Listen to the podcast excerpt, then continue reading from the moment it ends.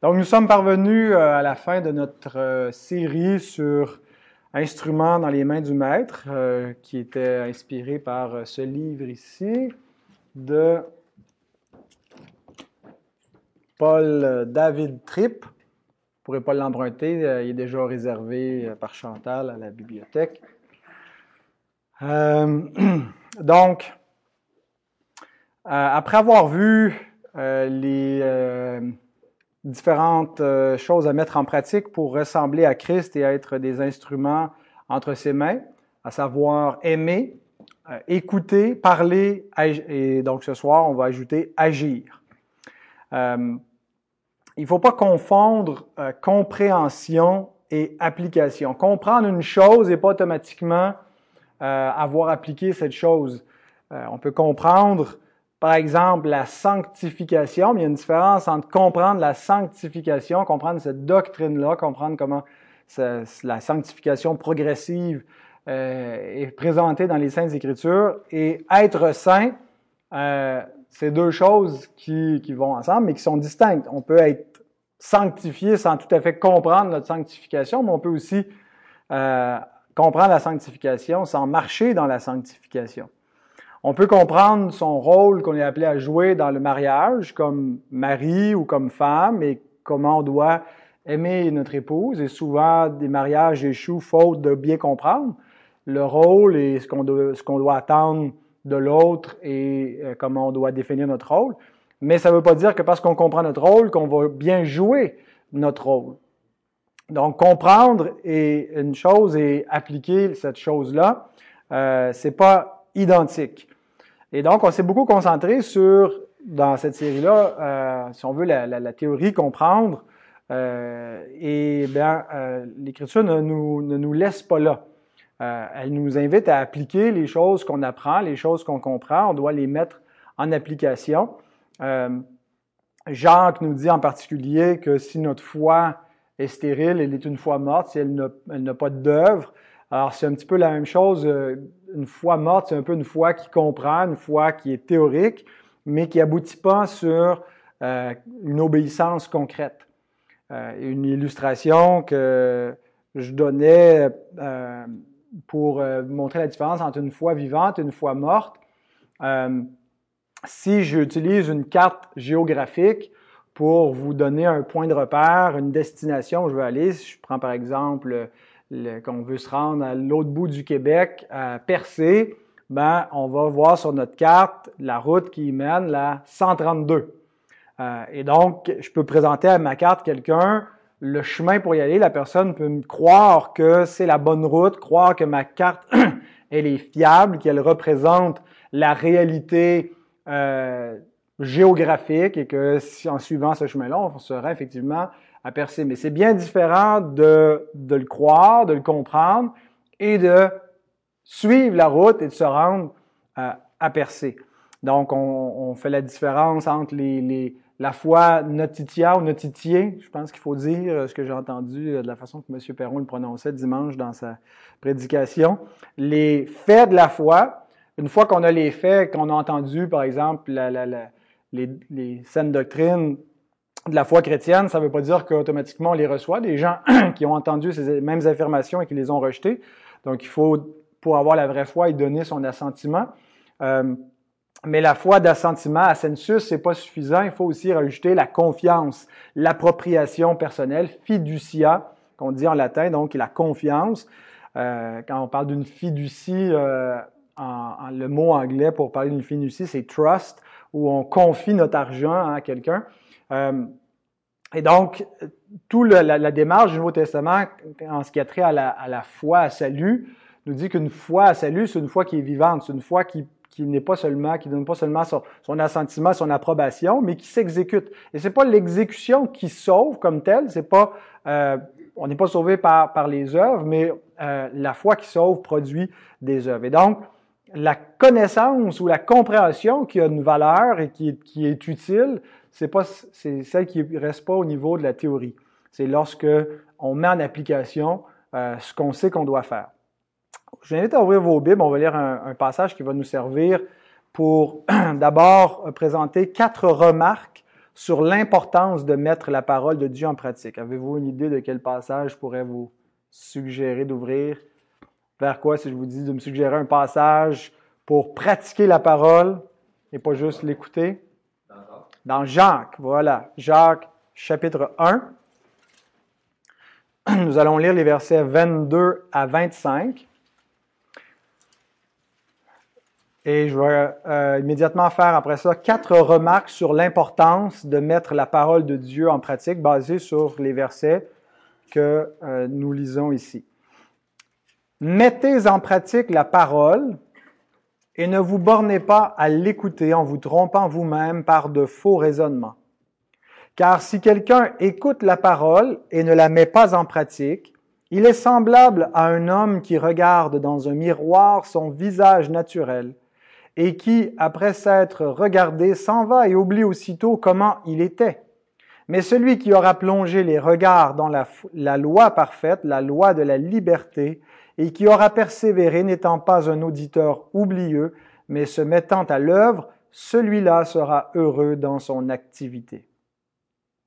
Donc, quatre remarques. La première, euh, c'est le pouvoir d'autoséduction de l'être humain, qui est un grand pouvoir.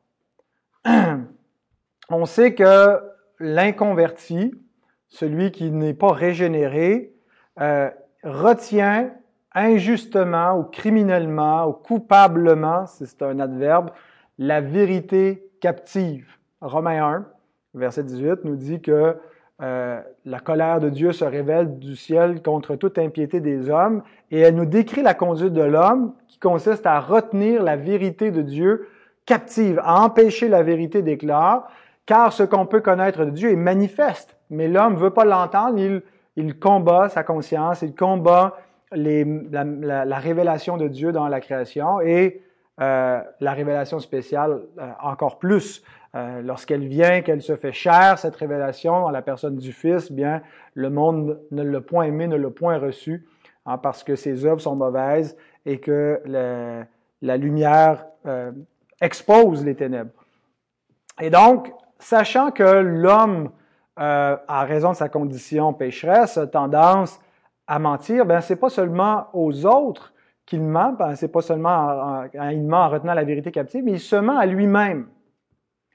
Et il croit son propre mensonge. C'est ce qui euh, caractérise la pensée de l'homme, en fait, c'est la, la, folie de sa pensée, parce que euh, c'est le menteur menti.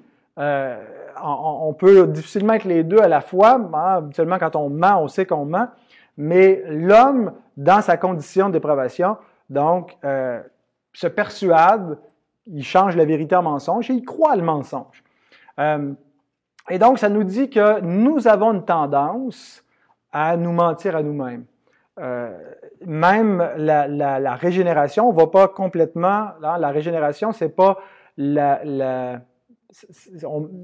elle vient mortifier la chair, mais elle vient pas euh, abolir complètement notre état pécheur. Il y a encore le péché rémanent. En fait, elle ajoute quelque chose de plus pour déjouer la puissance du péché et l'affaiblir, mais euh, ce n'est pas avant la résurrection que l'homme euh, va en être totalement débarrassé. Donc, même comme régénéré, on a cette tendance à se mentir à soi-même. Et on sait qu'on se ment à soi-même lorsqu'on ne pratique pas la parole. Lorsqu'on entend la parole, lorsque la parole nous exhorte, nous dit de mettre des choses en règle, euh, et qu'on refuse de le faire, Jacques nous dit, Jacques nous dit qu'on se convainc par de faux raisonnements. Mettez en pratique la parole et ne vous bornez pas à l'écouter en vous trompant vous-même par de faux raisonnements. Donc, si je refuse de pratiquer la parole, c'est rare que je vais dire je transgresse délibérément la parole de Dieu. Je vais plutôt euh, me, séduire, me tromper moi-même par de faux raisonnements, en me disant non, c'est pas ce que la parole veut dire, euh, en altérant le sens, euh, et donc je me séduis moi-même, je me mens à moi-même. Et donc, Jacques compare ce pouvoir d'autoséduction de l'être humain, même de l'être humain régénéré, comme un homme qui, se regarderait dans un miroir et qui n'aime pas donc l'image qui est renvoyée dans le miroir de la parole et qui, ne faisant rien puisqu'il ne se met pas à, l'œuvre, il oublie aussitôt. Et en fait, il cherche à oublier ce qu'il a vu. Il n'aime pas ce que la parole lui dit, il n'aime pas ce miroir-là. Donc, première remarque, c'est le pouvoir d'autoséduction de l'être humain. Euh, et donc, prenons garde nous-mêmes, gardons cela en tête et, pourquoi est-ce qu'il est important de pratiquer la parole? Parce que lorsqu'on refuse de la mettre en pratique, lorsqu'on refuse de passer de la compréhension à l'application, bien, euh, on va le faire en se séduisant soi-même, en se mentant soi-même. Deuxième remarque, ce passage nous rappelle que l'écriture est le standard parfait le standard éthique, le standard pour la, vérité, pour la droiture. Euh, c'est pas notre perception de nous-mêmes qui est, euh, la priorité. Bien sûr que c'est la chose la plus intuitive, la plus naturelle de faire que de se fier sur ses propres pensées. Mais l'Écriture nous dit que le méchant doit abandonner sa pensée. Le méchant, c'est pas euh, simplement le tueur en série. Le méchant, c'est le pécheur c'est celui donc dont le cœur est incliné vers le mal, la méchanceté, c'est nous-mêmes. Et donc, euh, la conversion, dans ce qui est décrite dans Ésaïe 55, 7 à 11, euh, en que le méchant abandonne sa voie et l'homme d'iniquité ses pensées, qu'il retourne à l'Éternel qui aura pitié de lui, à notre Dieu, qui ne se lasse pas de pardonner. Et là, ensuite, il nous est décrit la pensée de Dieu. Euh, Cornelius Van Til disait, c'est un, un, apologète, disait, euh, L'apologétique chrétienne consiste à penser les pensées de Dieu après lui. Euh, le problème de l'être humain, c'est pas un manque de faits, un manque de, lumière, de clarté, de connaissance. C'est un problème éthique, c'est un problème euh, intérieur et c'est le problème de sa pensée. Et donc, la, la, ce que Dieu fait, c'est qu'il régénère l'être humain. En le régénérant, il écrit sa loi sur notre cœur. Il change nos pensées. Il nous donne une affection nouvelle pour penser comme lui. Mais on est aussi dans le processus de sanctification appelé à penser les pensées de Dieu après lui, à abandonner de plus en plus notre voix, à pas se fier seulement sur notre pensée ou sur la pensée des autres, à pas se fier sur la pensée de l'homme, euh, premièrement, mais à mettre notre confiance dans la parole de Dieu. C'est la base de notre confiance et Ésaïe nous décrit dans le reste du passage qu'est-ce que la parole de Dieu fait. Elle ne revient pas à lui sans effet, elle est semblable à, la pluie ou à la neige qui descendent du ciel et qui viennent fertiliser le sol, qui viennent le, permettre à la, aux plantes hein, de, de, pousser et va produire un fruit et va nourrir euh, l'homme. Et donc, la parole de Dieu, c'est ce qu'elle fait. Elle vient à nous et elle pénètre notre pensée, elle pénètre notre vie dans la mesure où on la reçoit. Euh, si on a un cœur hein, qui est pierreux, qui est stérile, qui la, qui la refuse, bien, elle elle fera pas cette œuvre-là en nous. Alors Dieu commence une œuvre par le moyen de sa parole, en nous appelant par la parole à la conversion, en, permettant que par la parole de l'Évangile, euh, nous soyons convaincus de la vérité, que nous croyons, il suscite en nous la foi. On a été régénérés par une semence incorruptible, par la parole de Dieu. Et Dieu poursuit donc Alors Jacques nous rappelle quel est le standard parfait dans ce passage. Il dit, euh, celui qui aura plongé les regards dans la loi parfaite, la loi de la liberté. Donc, la loi, donc c'est pas simplement la, la, Torah ici, mais je pense qu'il inclut euh, la totalité de la parole qui a été désignée au verset 22 au préalable. Mettez en pratique la parole. De quelle parole est-il question? La parole de Dieu. Donc, quel est le standard parfait? Euh, nous possédons cette parole. Euh, c'est un, un, trésor précieux que nous devons sonder, scruter, nous y exposer euh, quotidiennement et en particulier par les moyens de grâce donnés à l'Église, par la prédication des Saintes Écritures. Euh, nous devons nous soumettre à la parole de Dieu donc dans notre, dans notre vie et la mettre en pratique. Une troisième remarque sur ce passage, Jacques nous dit que la transformation que Dieu veut faire dans notre vie demande la persévérance. Euh, il ajoute, après avoir dit que euh, on a plongé nos regards, mais il suffit pas de plonger nos regards. Plonger nos regards, c'est pour nous amener à comprendre, à voir. Mais le but de, de Jacques dans ce passage-là, c'est nous dire, vous plongez vos regards aussi pour, après avoir compris, pour appliquer, pour obéir. Ne vous bornez pas à écouter seulement la parole, mais mettez-la en pratique. Et donc, quand il nous dit qu'on on, plonge nos regards, euh, il nous dit qu'on va avoir persévéré.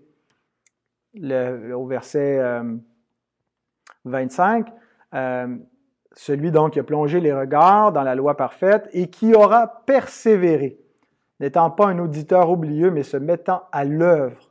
Donc, ça nous indique que la transformation requiert de la persévérance. Nous voudrions avoir des changements rapides dans notre vie, dans la vie des autres, euh, dans, dans, la sanctification qu'on espère des autres, dans les, les, points qui nous, qui nous agacent, dans le mariage ou dans une vie d'église ou euh, dans, dans, dans, des relations fraternelles.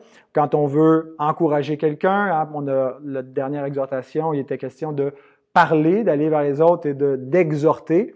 Mais rappelons-nous donc que c'est pas une transformation euh, instantanée, immédiate c'est euh, une, une, transformation progressive. Il va y avoir un moment d'instantanéité à la glorification. Il nous est dit dans Corinthiens 15 que en un instant, en un clin d'œil, on va être transformé, on va euh, connaître la glorification, mais ça à la dernière trompette. Et donc, dans le processus entre la régénération et la glorification finale, bien, il y a la sanctification progressive. Et elle se fait par la persévérance. Alors, ça nous dit qu'il ne faut pas d'un côté perdre courage quand nos progrès se font lentement, quand euh, euh, on prend conscience, parce que souvent la conscientisation se fait plus rapidement que la transformation. Et d'ailleurs, c'est une grande part de ce qu'est la sanctification. Avant d'être un changement dans nos actions, c'est d'abord une conscientisation de notre péché. Donc Dieu, avant de changer euh, nos actions pécheresses, veut nous conscientiser de leur, nature, de leur méchanceté. Alors, euh, nous, on a l'impression qu'on, des fois, on régresse plutôt que de progresser, mais la progression se fait par une plus grande compréhension de notre état. Et donc, il faut pas perdre courage. On doit se rappeler qu'on est sauvé en espérance. Euh, et donc, on ne doit pas se dire que c'est peine perdue, je reviens sans cesse euh, dans les, mêmes faiblesses, euh, je pratique le mal que je ne veux pas faire. Romains 7. Mais après Romains 7, Paul nous rappelle que notre salut est un salut en espérance dans Romains 8, 24, 25, et il nous dit que ce qu'on espère, ben, pour l'atteindre, il faut persévérer. Et donc, dans l'espérance, il y a oui l'espérance que tout sera renouvelé. Hein, c'est la, création elle-même qui attend la, la, la, révélation des fils de Dieu, et puis donc on espère cela. Mais il y a aussi une dimension de notre espérance qui est on désespère un peu de nous-mêmes dans l'état actuel, de notre, notre faiblesse encore qui reviennent, nos, nos impatiences ou euh, nos péchés dans lesquels on retombe. Euh, bon, on a, on a, on a chacun nos, euh, nos, combats dans cette sanctification. Et euh, donc, ça fait partie, hein, euh, la, création qui soupire, ben, nous soupirons nous aussi dans l'attente de, revêtir cet homme nouveau euh, dans, la gloire, et on est semblable à ce que Paul décrit dans Romains 7, hein, euh, qui, pleure sur sa condition pécheresse parce qu'il fait le mal qu'il veut pas faire, et non pas le bien donc qu'il veut faire. Il en est incapable de le faire parfaitement. Et donc, Jacques nous rappelle ici que c'est la persévérance dans la pratique de la parole qui va produire un effet, qui va produire cette transformation. On a vu l'image dans le miroir vers quoi on doit ressembler parce qu'on contemple l'homme parfait, Christ. Et on dit, je suis tellement loin d'y ressembler. Mais la solution, c'est pas de dire, ben, j'abandonne, j'attends de ressusciter. C'est non, je me mets à l'œuvre maintenant, je continue de travailler, je continue d'appliquer la parole de Dieu, euh, parce que c'est par la persévérance que je vais être transformé à, la même image. Et finalement, dernière remarque, euh, L'obéissance à la parole rend heureux. C'est euh, Jacques nous donne le résultat dans le dernier, euh, verset. Il dit c'est celui qui aura fait cela, qui aura pratiqué la parole, qui sera heureux dans son activité. Des fois, l'obéissance est difficile, elle exige le renoncement, il produit une sorte de tristesse dans la transition, dans la, la, progression de la sanctification, mais c'est pas une tristesse qui mène à la mort, nous dit l'apôtre Paul quand il écrit aux Corinthiens, 2 Corinthiens euh, 7, 10, Il dit, la tristesse selon Dieu produit une repentance à salut dont on ne se repent jamais, tandis que la tristesse du monde produit la mort. Et donc, la tristesse selon Dieu, dans le contexte, c'est qu'il les a repris euh, pour leur inconduite ou l'inconduite d'un frère de l'Assemblée euh, qui n'avait pas été repris. Et puis, euh, c'est la façon de les exhorter, ça produit une tristesse. Ils se sont sentis coupables, ils ont éprouvé du regret, puis ils ont appliqué la parole de Dieu. et, Paul dit donc cette repentance et, cette tristesse dont vous avez été attristé, ben, elle est bonne parce qu'elle vous a mené à l'obéissance. Et la voie de l'obéissance, c'est la voie de la joie.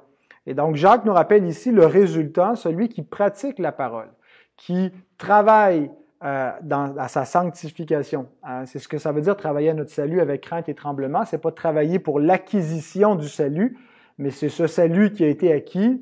Dieu nous a donné le vouloir et le faire avec ce salut pour que on travaille à une progression dans l'obéissance, dans la sainteté. Non seulement à notre propre progression, mais à celle de l'Église, à l'embellissement de l'Église, au salut des autres, à la sanctification commune. C'est pas une affaire individualiste où je m'occupe juste de moi, puis moi, tant que je marche dans la droiture. Quand on voit un frère qui pêche, qui, qui tombe, on est attristé. Puis l'amour nous porte à, chercher à le relever, à l'exhorter, à, à, pas simplement laisser là, puis dire ben, chacun pour soi, puis on mène chacun notre vie.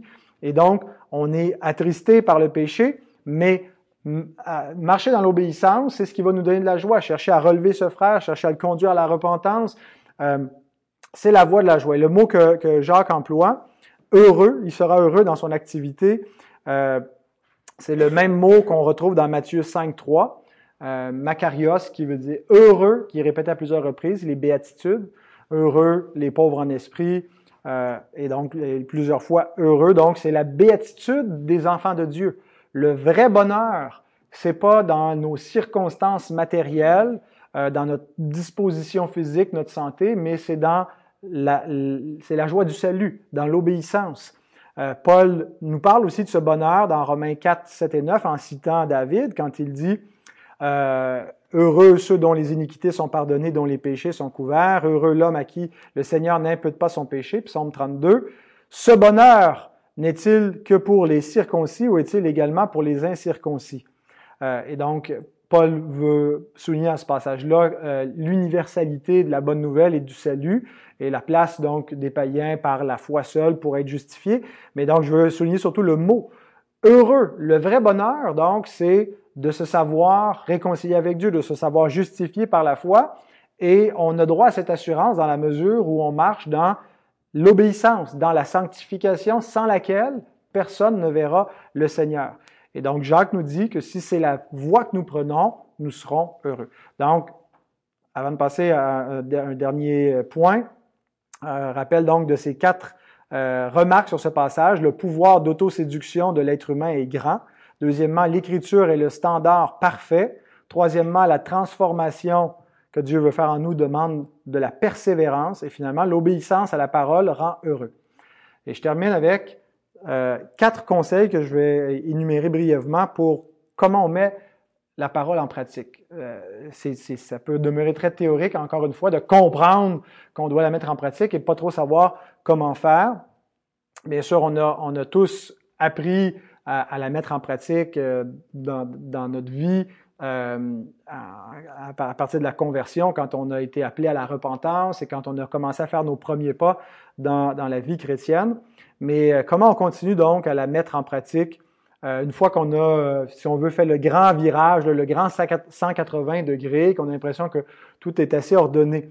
Bien, Dieu, par moment, dans notre marche, va nous montrer souvent des points très particuliers, très précis, euh, dans notre vie ou va nous utiliser pour euh, aider d'autres frères et sœurs euh, qui sont dans cette croissance-là. Le but, c'est qu'on ait des instruments entre les mains du Maître pour qu'on puisse marcher chacun dans l'obéissance et dans la sainteté.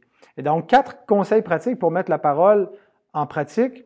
Premièrement, de déterminer les responsabilités de chacun il y a une grande partie donc de, de, ce qui est à faire qui consiste simplement à, à être capable de départager qu'est-ce qui est ma part, qu'est-ce qui est la part de Dieu, qu'est-ce qui est la part des autres dans un couple par exemple ou dans une relation, dans une vie d'église.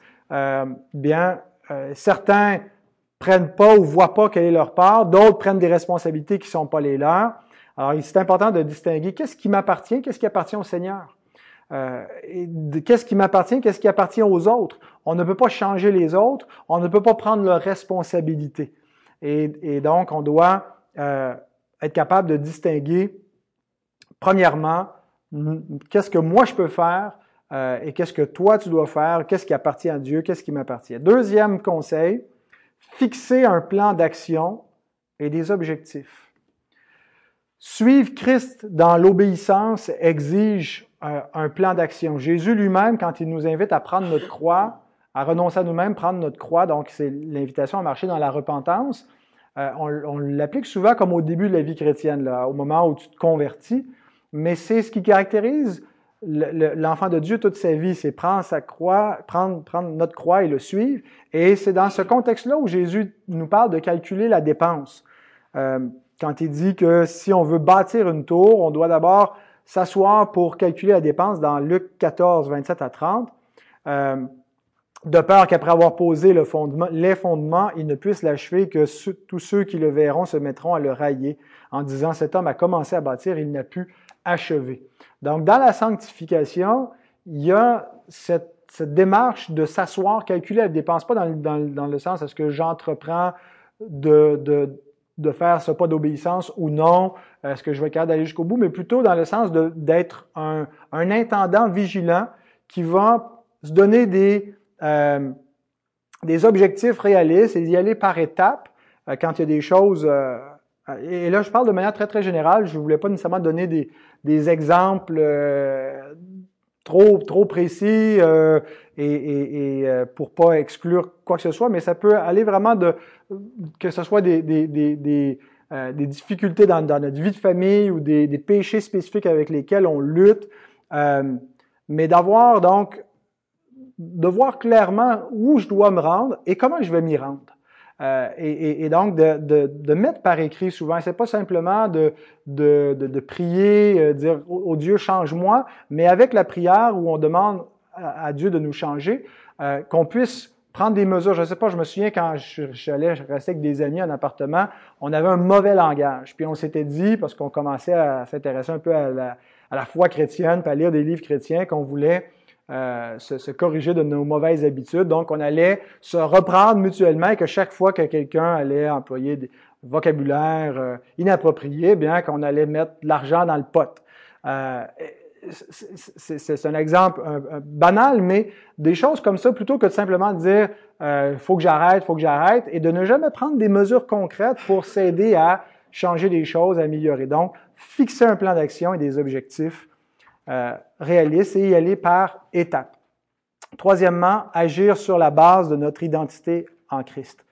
La vie chrétienne, c'est pas un moralisme, c'est pas simplement essaye plus fort puis flagelle-toi avec l'ardeur de ta volonté et les fouets de ta culpabilité.